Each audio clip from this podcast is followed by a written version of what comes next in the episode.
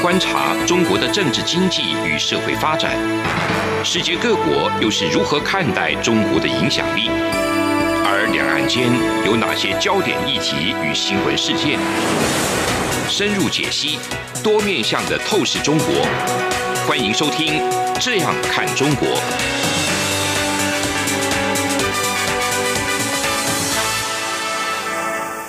各位朋友，大家好，这里是央广的《这样看中国》，我是主持人富察，欢迎在周四的晚上，我们继续来探讨一个新的议题。今天的协助我的主持人是赖小哥，赖小哥你好。富察好，嗨听众朋友大家好。对，那我们今天讨论的话题是什么呢？就是讨论的题目叫做“韩国跟浙江的关系”啊，这么讲有点怪怪的哈。好，那我们回到第一个问题，就是我想问赖小哥，百越文化、越文化，是 你知道越文化今天讲就是什么五越嘛，对不对？对闽越嘛，对广东、对广西嘛，对我们知道它跟越南关系、跟东南亚关系非常的密切。对，那它最北端它到哪里？你知道吗？最北端，呃刚才讲最南端，对，就我所知，它是一个在长江以南为主的一个主体民族。没错，但我猜它可能最北端顶多到淮河吧，黄河流域到淮河对对对。那如果再从从从那个海洋东海往外走呢，到日本有没有可能？哦、这个是有有一派说法是有说他们有到日本。对，那你有听过说他也到了韩国吗？他也到了韩国。，对，听过吗？这部分好像嗯很少好像听但我觉得我想我想是有可能，有可能，对不因为对？如果如果都到了日本的话，对对因为你看日本过了对马海峡就到是就是韩国嘛，是是没错。是是它其实最远到了韩国的东南端，就是今天的全罗南道、全罗北道，就光州那一带，嗯嗯嗯就是它到了那边。那当然济州岛是它一定有经过嘛对，一定的。所以是说百越文化的最北端，其实到了韩国的东南方，哈、哦这个很可怕。是是听起来很可怕。对，那我这是第一个问题哦。好，第二个问题是韩国的韩，为什么韩国叫韩？我们知道现在我们讲北韩、南韩嘛，对对北韩对其实自己叫北朝鲜，叫对朝是鲜是，叫朝那鲜朝鲜这个词我们很清楚，因为对它后来是有政权就叫的什么什么朝鲜李氏朝鲜啊，对什么朝，是对不是对是？来自它于这个最我记得最一开始它是来自一个古代的一个典籍，叫嗯《朝日先民》，好像是中国的一部史书里面提到了，在东方有个国家叫做这样的一个名嗯字，所以就是变成对朝鲜嘛，就变朝鲜嘛对。对对，其实朝鲜跟日本的观点很像，都是日出之地嘛，对对日出之国好对对对那韩的概念是怎么来的呢？就是一定是在这个韩半岛的或者朝鲜半岛的历史当中，一定有一个文化或政权，就跟韩有关嘛，是对不对是是？这个韩呢，就是所谓叫三韩，三就是韩三个韩，三韩是哪三韩？叫马韩。马是就是马匹的马，马匹的马韩就是韩国的韩，还有叫辰韩，辰就是星辰的辰，对，星辰，星辰星 OK 星辰的辰哈辰，辰时的辰哈，时间的是辰是，啊然后还有一个叫变韩，变嗯韩，变那个那字很难写，那个变就是古代中国叫是指男人的帽子，叫变韩。嗯嗯，好，嗯总而言之，，马韩、陈韩跟变变韩这三韩地区呢，他们就在于今天的今天的最南东南端、嗯南端的地光方，州这个地方，对，就韩国光州那个方地方，然后再往东部就是到庆尚庆尚南道那边，嗯嗯就基本它就是在在这边，就是叫被称为古三韩地区。了解了，那后来这个三韩古三韩地区呢，就被百济，这百济我们就很熟了，嗯对不对？是是百济、新罗、高句丽嘛，对，被百济给同化掉了。所以，那我们就要追溯最源头，就说那这个三韩的故事是什么？所以今天我们讲那个三韩的故事，其实说白了，它其实就是这个。跟越人文化、跟吴越的越的文化有关系。那最早关于这个三韩的记载是来自于哪里？来自于中国的史书《三国志》。这《三国志》不是分魏、蜀、吴吗？是那魏书当中有一个东夷传，就是东部的这个蛮夷的列传。那东夷传当中就特别谈到说啊，说在韩半岛上呢，在南端呢有这个三韩啊，三韩呢马韩呢有五十五个国家。你看那时候的国的概念，哦，所以马韩不是一个国家，它是一个呃地区地区，对，是一个种族跟文化的共同体，了解了，对，或者联盟啊，它有五十，十五个国家。这个国家我们想象不是那种今天的大国家，而是类似于就是部落联联盟体的、是是是部落联每个合体部落的就是概一个念，国家或者的概酋长念国的概念。是是好，我们之前讲西南夷，对就是这个概念。他说卞韩跟陈韩呢各有十二个国家。好，他这样讲，他说那这个马韩跟陈韩跟卞韩就是今天的全罗北道、全罗南道或者是庆尚南道这边，马韩是在。就是所谓东南边的全罗道，然后陈韩跟卞韩是在今天的庆尚道那边，大致上是这么一个关系。很显然，这个什么马韩、卞韩、陈韩都是翻译，都不是都是汉字翻译的记载。是，一定是原来的音。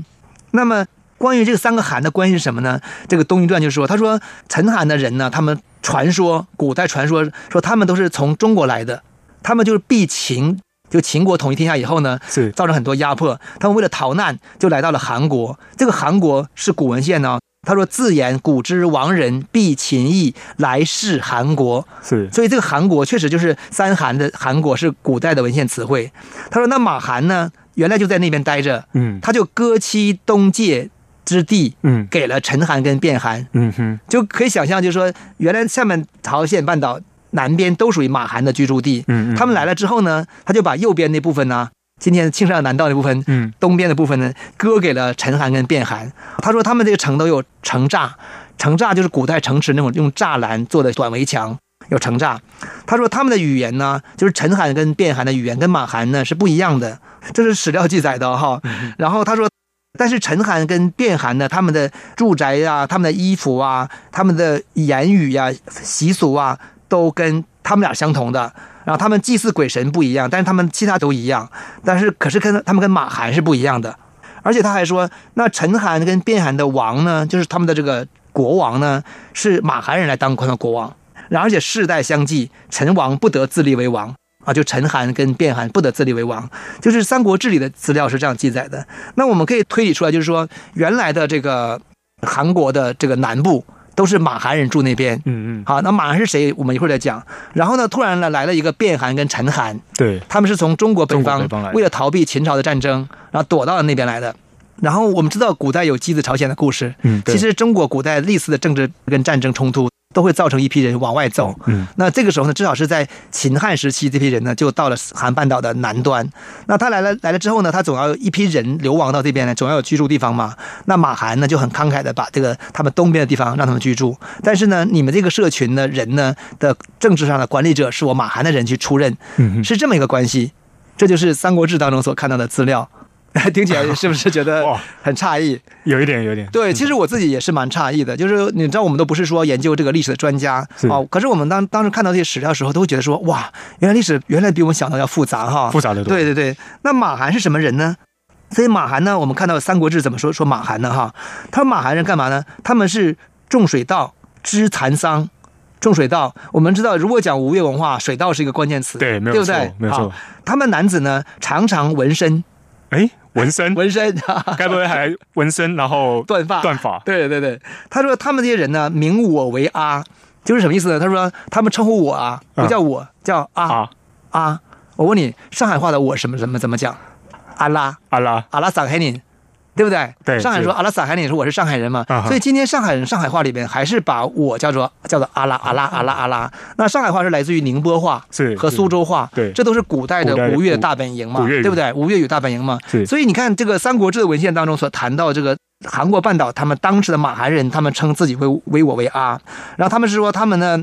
男女呢近窝，窝是倭寇的倭，嗯嗯倭人的倭，他们男女跟倭人很像。等等等等等的，就记载很多东西。好，然后另外呢，我们再从这个当时现在这个光州地区的考古遗址发现，当时很明显，他们的文明就是稻作文明，嗯而且他们还出现了甘蓝式建筑。啊，真的吗？对，哇，这很是非常关键的一个证据。对，，甘蓝式对建筑是一也个是东非南亚常的重一要个的一个东南亚文化的一个呃标志。对对所以在是韩国东南部也出现了甘蓝式建筑，还有一些鸟形的木制品。鸟，哦，OK，你看，对，因为据我们所知，百越文化其实它是以前是非常崇拜鸟的，有对个所谓的羽人化州，没错，他没错，们他们的的战士会把自己打扮成像是一个鸟人的一个样貌。对，所以你可以看到，就是说这个韩半岛南部所出土的文明。以及《三国志》所记载的马韩的这个文化，很显然跟今天的朝鲜是不一样的。是对不对？？而且明显跟今天的这个江浙一带的吴越文化嗯或者越文化的关系是非常密那密切切的，的所以可见呢，他们就是应该来自于那里，这是学术界的一个推论。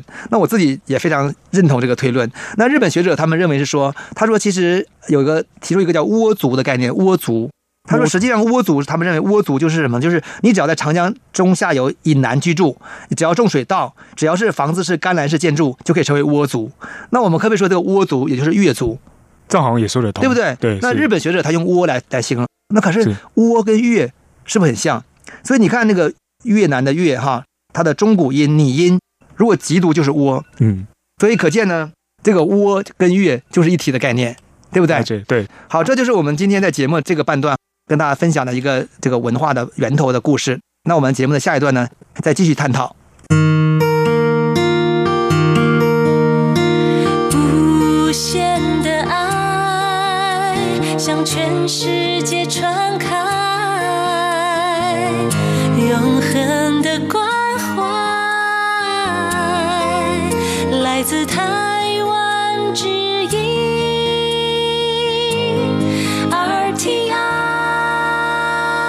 RTI。这里是央广的《这样看中国》，我们休息一段再回来继续讨论这个古代的朝鲜哈、古代的韩国跟今天的吴越文化的一个关系是什么？我们刚才讲到说这个倭就是越哈，大家觉得不可思议， 是对不对？倭寇就是越寇吗？可是我们知道明代的那个倭寇里边有很多就是浙江人呐、对，其实不是日本人，这不是日本人呐、啊，就这样。对所以我们对讲对倭跟越，如果在中古音读音都相同的话，那倭越的中古音的极读就是读倭。其实我们今天讲越跟倭也很像，对不对？是是所以如果越就是倭，倭就是越，可见就是古代的日本的倭人也可能是越人过去的结果。嗯哼，对不对？源头之一嘛，所以我们想象的历史啊，不能啊，今天来来来去来去把它把它框限住，一定回到这个古代的文化当中看。那我们知道，这个越的文化当中其实是。除了刚才我们讲甘蓝式建筑啊，然后讲这个几何印纹陶啊，还有缎发纹身呐、还有鸟崇拜、蛇崇拜和斗鸡崇拜这些东西基本之外，那这些东西在韩国的考古当中都有发现，所以这就是让人觉得很妙的地方啊哈。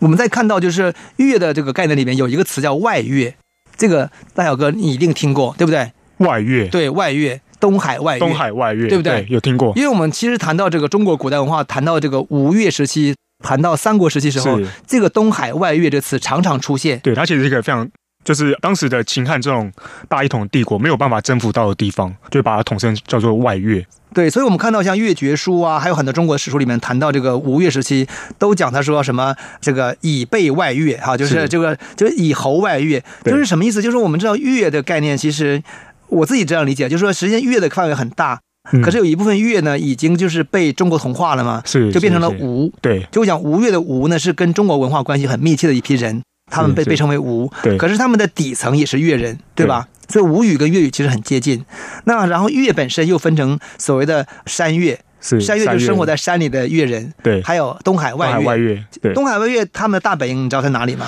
呃，我记得一个，它是一个在舟山群岛的，对对，哦舟山群岛就是今天的舟山群岛，就是那个就是东海外越的这个大本营，是也是倭寇的大本营，对对不？对？因对为倭寇大本营在那边嘛，可见说这些越人呢，他们是会划船的，嗯他们的是水战技术和航海技术是非常高明。是然后这些越人，我们可以想象说，他们既然叫东海外越，也就是说，在中国传统的观念当中，他们有点控制不住的，他们常常到岸上来骚扰一下下这个这些中国人。可是他们一旦跑到海里去呢，跑到哪里去了呢？你又不知道。是那我问你，跑到哪里去了？ 呃，我猜他们肯定是跟当时整个东亚的海岸圈都是有非常密切的交流，可能跑到越南，跑到了日本，对，对，甚至也可能跑到朝鲜了吗？跑到对了韩国，所以就是学者就推断说，如果我们按照考古学的发现，是那既然他们也是越文化一部分，那么他们很可能就跟中国史书的东海外越这个族群有关系。嗯他们到了琉球，到了日本，对啊，到了朝鲜，但是没到没有到台湾来， 是不是？啊，这是因为台湾海峡的可能的嗯对关系，对海流关系不过。的确，对那个时候，因为那个航海技术可能还是没有没有办法突破黑水沟的话，对可能的确是有可能的。没错，没对错。所以就有人认为就说，这个就是很很明显，就是来自于这个东海外越嗯这么一个族群。然后他们呢，到了韩国呢，就构成今天我们讲那个马韩的一个主体。这嗯就是韩国古代韩国人跟古代越人之间的一个关系。那另外还有一个就是史料的证实是什么？就是名词解释这个部分有点复杂，我可能要跟跟赖小哥跟大家一起讨论一下。就是《三国志》这本书啊，刚刚谈过，它里边《东夷传》里面有很多地名。刚才我们不是讲说它的马韩有五十五个国家吗？对啊，它五十个它都它都列出来了哦。那我念一下啊， 我完全不知道怎么叫卑离国，卑就是卑鄙的卑，嗯离就是离开的离，离开的离好叫卑离国。第一个国家，第二个国家叫战卑离国，战就是战城的战，嗯，战卑离国。第三叫做监西卑离国，监是监控的监，西是溪水的溪，去掉三点水旁。嗯哼第四个叫内卑离国，内外的内。嗯哼，第五叫做辟卑离国，开辟的辟。嗯第六叫木卢卑离国，嗯，然后第七个如来卑离国，楚山卑离国。都有一个 Bailey，Bailey 对，什么意思呢？对，什么意思？这是我打了。还有一些音呢、跟卑离就是很近，但是不叫卑离，比如叫什么叫做义离国、古离国、资离国，还有叫卑弥国、不弥国、楚离国，就是都有相近的音。对但汉字写的不是卑离，嗯，就是这个这个马韩的五十多个国家里面，有很多国家都叫卑离。那说明什么？说卑离一定是一个统一的名字，有一个意义，是对不？对？所以卑离是什么呢？大家就觉得要探讨。那么这些历史学家就讨论说，到底是卑离是什么？可是完全找不到，显然它是个译音，对不对？嗯哼是个翻译的音。可是呢，在十二世纪的这个韩国有一本书叫《三国史记》，这个《三国史记》不是中国的三国，而是是韩国韩国的三三国。国对，前三三国国还是后三国？呃，就是高句丽、高句丽百百济、济新新罗。罗对，这里面呢，他们留下很多地名，一大批哦，也是几十个居多，叫夫里。哈夫，里汉字写成夫里，夫是丈夫的夫，里是里外的里。那夫里，然后呢，夫里跟卑离的中古音读音是一样的。读音是一样的。呃，这个我大致去网络上查一下，说中古音怎么构拟这个音，是大致上就是中古音的卑离读成 E，霹雳，霹雳，霹雳，就是是那个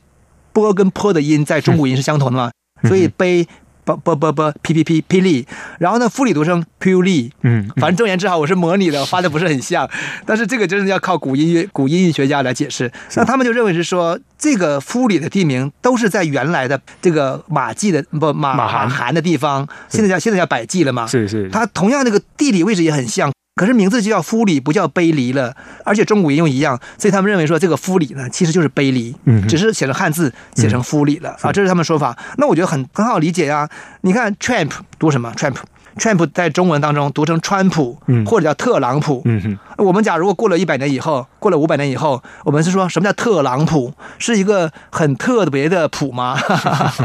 或者说可能会以为是不同人，会以为不同人，是可事实上他就是一个人嘛，对对就是汉字的译音跟写法不同嘛，哈。这是我的想法。那同样在那个考古当中，哈，又发现就是在今天的那个全罗南道的一个考古的文物的陶器的铭文当中，又发现也有“夫里”这样的词汇很多，有不少。就有一个词汇叫叫“半奶夫里”，半一半的半，嗯奶就是奶是什么什么什么奶，嗯嗯啊，嗯半奶夫就是刚才那个丈夫的夫，里是里外的里，半奶夫里什么意思呢？然后那个学者就说，夫里的意思呢，在百济的地名当中指的是城，城城城或堡者的是城堡的城，哦就是说什么什么夫里就是什么什么城，嗯嗯，像今天台北城城啊，这个台北新竹夫里城，对台北夫里的概念 新哈竹。福利，对，他说在高句丽当中把城的那个音发成忽，忽然的忽。但是在百济的地方就把这个城的意思发音叫夫里，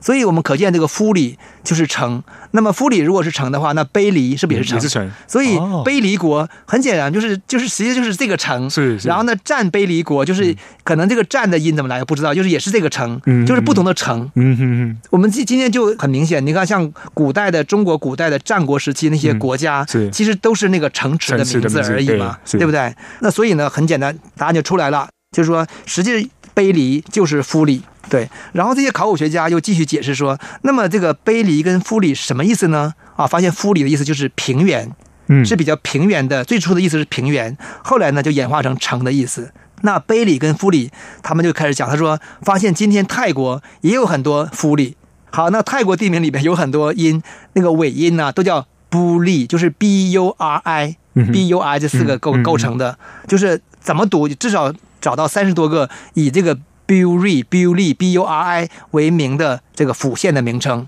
主要集中在泰国的中部跟东北部。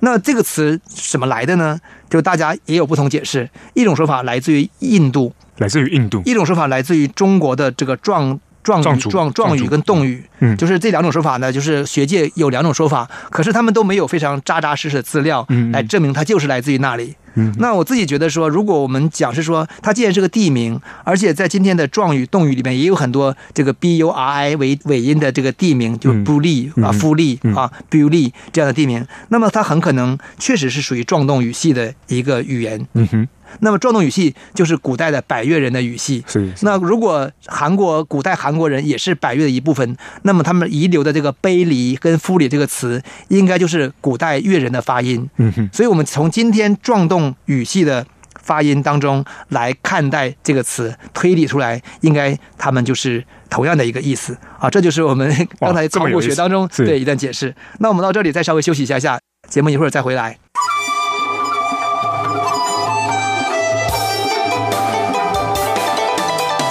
无限的爱向全世界传开，永恒的关怀怀，来自台湾之音 RTI。各位听众朋友，大家好，这里是央广的《这样看中国》，我跟赖小哥这里边继续跟大家讨论这个非常复杂的语言学问题。 我觉得语言学问题用用我们现在的语音来读，真的好难解释。然后我们就讲说，那那个半乃夫里。就是在韩国南部出土的这个陶片的铭文叫半乃夫里，那夫里意思很清楚了，就是城池嘛、城市城镇嘛、城的意思。那半乃是什么意思呢？那他就就考察了，说半乃呢，今天的壮语跟傣语当中的 ban 就是村庄的意思，嗯然后呢，奶呢就是 nai n a a，他们意思就是水田的意思，嗯稻田的意思，嗯嗯嗯所以就是有村庄有水田的地方，所以半奶夫里其实就是可以翻译成是有村庄有水田的城镇，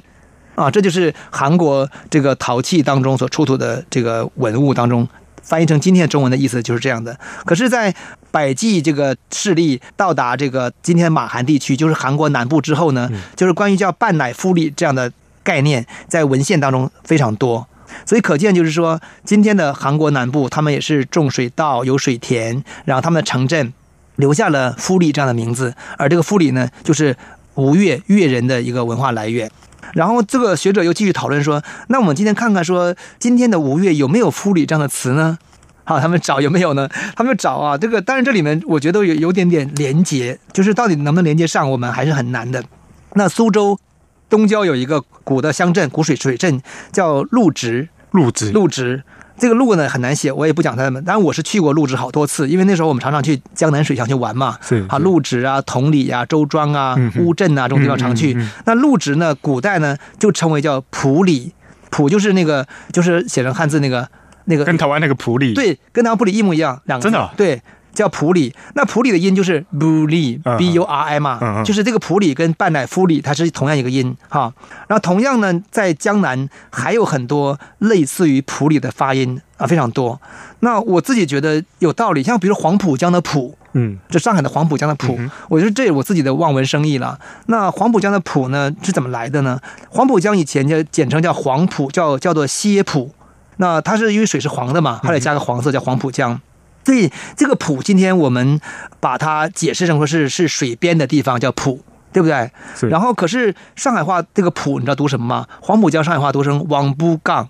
王不杠，对，上海话黄读成王嘛，嗯哼然后呢浦读成补，嗯补，所以它的音是跟那个刚才讲那个普里是一个音的，嗯哼然后江读成杠，所以黄浦江读成王不杠，啊，这是上海话的发音，所以你可以看到那个，我觉得那个关系还是有连结的啦，对，所以呢，这个谱的概念很可能也是来自于古粤语的这个遗留。好，这是这是我的看法哈。但是这个韩半岛虽然就是经过刚才我们这些讨论呢，就是说可以看到他们文化来源是来自于古代的越人的地区，可是后来就被百济给同化了。是对，百济同化了。那百济是什么人呢？百济知道吗？百济，对呃，百济知道高句丽是什么什么人呢？是从扶余国，对，扶是余用过扶来余的国。我不知道我们的听众里面有多少人听过这个“扶余”这两个字哈。对这个“扶余”写成“扶”呢，有人写成“夫丈夫”的“夫”，是有人写成“扶扶扶手”的“扶”，手的扶，对，余就是多余的多余余，的余扶余国。我记得我上次跟那个李敖的儿子李堪聊天，是然后李堪还跟我说。说他们家就来自于扶余，扶余国对，来自于哇扶余，就是他们是吉林人嘛，是是然后他们那个来自于那个吉林的扶余县，所以可见就是说那个扶余在今天的中国的吉林哈东北还保嗯留。那么来自于吉林这个这样一个文化力量，叫扶余的政权，后来呢，它渐渐的到了韩半岛当当中，就是变成了所谓的高句丽跟嗯百济的百济源头，是就是它是它是它源头。然后高句丽跟百济呢，他们这两种力量呢，其实我们今天把它当成两个国家跟两个两个政权，嗯可是它就好像国共一样，嗯就像国民党跟共产党一样，他们源头是相通的。嗯你看到那个《三国志》的这个也是《魏书·东夷传》里面也谈到说这个高句丽，他怎么说？他说高句丽的话呢，他说呢，其实是扶余的别种，就是是扶余语言的另外一种说法。他们的语言呐、他们的形式啊，跟扶余都很相同是啊。这是《三国志》《魏书》的一一个说法。然后呢，《三国史记》就是韩国人自己写的这个，就高句丽、嗯百济、新罗，他们也是认为是他说高句丽的始祖叫东明王，那百济的始祖叫温祚王。这两两个来源呢，都出自于扶余的最后一代王叫朱蒙。朱蒙，啊朱 OK，蒙，听对，所以可见你说的没错。就是说，不管是高句丽还是百济，都来自于今天的浮鱼，东北的呃浮浮鱼鱼。那这个更浮鱼它不算是百越的文化，百越民族建立的完全不是完全不是。这个扶余被称为叫骑马民族。哦我们知道，在今天整个东北或满洲的政权当中，所有这个族群都被称为骑马民族。是是对所以可见骑马民族呢，我们在今天中原的中国的历史当中，可看到他们是以游牧民族的身份对不断征服征服中国的本中土国的政权，对对不对？对而且建立了更大的帝国，是像不管蒙古帝国还是蒙古帝清国帝清帝国对还是鲜卑的隋唐，嗯嗯嗯，都是如此。对，那可是他们同样在朝鲜半岛，甚至在日本列岛上嗯，对都同样是是建立政权。这也是就是说，北方的文化一直往南下，然后压制了，然后同化了南方的文化，这么一个普遍性的一个现象，了解。嗯在历史当中。所以我们看到，等到后来的这个他们的力量南下之后呢，基本上就是覆盖了今天的韩国这个东南南南方的这些马韩、遍韩跟陈韩的族群。嗯嗯然后整个就把他们语言给改写了。所以今天的韩语啊，今天的韩语是被称为是阿尔泰语系的分支，嗯阿尔泰语系通古苏语、通古斯语族的分支，嗯嗯对就是满语，然后蒙古语、韩国语跟日本语都被视为是阿尔泰语系的通古斯语族嘛，对不对？嗯对，只是说朝鲜话跟这个韩语或者是跟日本话，跟阿尔泰语语系的通古苏语族里面的音有点不太一样。嗯哼有人视为就是他们受到一些农业文明的影响，有点变化。嗯嗯，但是不管怎样。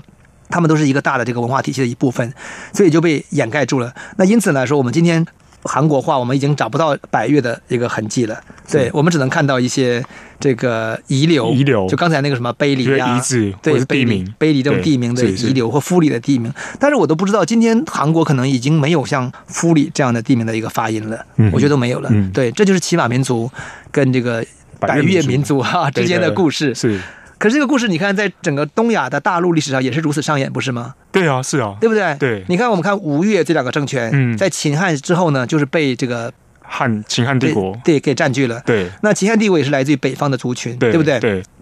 可是他们占据以后，你会发现，在中国这个东亚土地上，当中有一个特色，就是他们其实上层被改变了，然后语言也被改变了部分，嗯嗯可是他们有很多没有被改变。对，你看到像今天的粤语跟吴语，今天我们讲吴语的话，就是主要是东南那带的语言，是，其实保留蛮多原始的色彩哎的，对不对？所以吴侬软语，对，吴侬软语。对，那怎么讲呢？包括粤语、广东话，那都今天还是非常的独特的一种语言。嗯嗯嗯然后闽南语也是如此。是也就是说，整个长江以南这个语言，虽然他们的文化上似乎被这个中国文化给覆盖，嗯哼，可是他们还保留非常多自己的语言特征。对，那韩国可能，我想可能是因为真的是呃土地很小，就是它是没有回旋空间，对。它没有张力，所以它覆盖住之后呢，可能就比较彻底的对，呃就没有了。有没有可能也也是因为跟现在韩国很强调他们的一个纯血主义有关的？可是韩国现在强调纯血主义，他们这个纯血，他们的来源是基本是以内亚的这批族群，就是以高句丽、是是是以朝鲜这个百济这个族群为主，嗯嗯嗯他们的越人文化的元素基本上已经看不到已了，经看不到是了吗对不对？对他们也不会谈自己是跟越人化相关。是，当然，他们在后来政权的历史当中，跟南方的这些吴越地方政权往来都非常比多较，嗯因为渤海跟东海其实这个作为一个交流的管道，对往来跟日本的关系非常密切。是对，这个很很显然存在的。可是我觉得韩国人的文化认同似乎已经不是跟越的已经没有任何关系了。对，那可是今天中国南部的这些地方，他们如果谈到文化认同的话，我觉得还是会回到越，回到百越，嗯哼，对不对？对他们怎么追溯追溯都一定是百越，而不是别的。是但韩国我觉得好像就很难追溯到百越了，所以这就是我们今天跟大家讲说，哎，古代的韩国竟然跟这个浙江有关系，这跟今天的东南亚有关系，对，这是或者今天有跟今天东海是有关是系有关联的，对，所以我在想说，我们在解释古代历史的时候，我觉得用用这个中国的框架来解释，其实很难解释清楚。或者说太单一了，这样的一个角度，我觉得太单一，嗯对呃，也是高度简化的。是是，所以以适当的回到东南亚的框架来看呢，我觉得是有必要的。对而且很奇妙的是，今天韩国被视为东北亚的一个一对部啊分，是是可它的文化的骨层跟底层里面，竟然有一部分东南亚的特色。是所以可见历史远远不是我们想象那么简单。对。好，那今天的分享就到此结束，我们下周四再见，谢谢大家，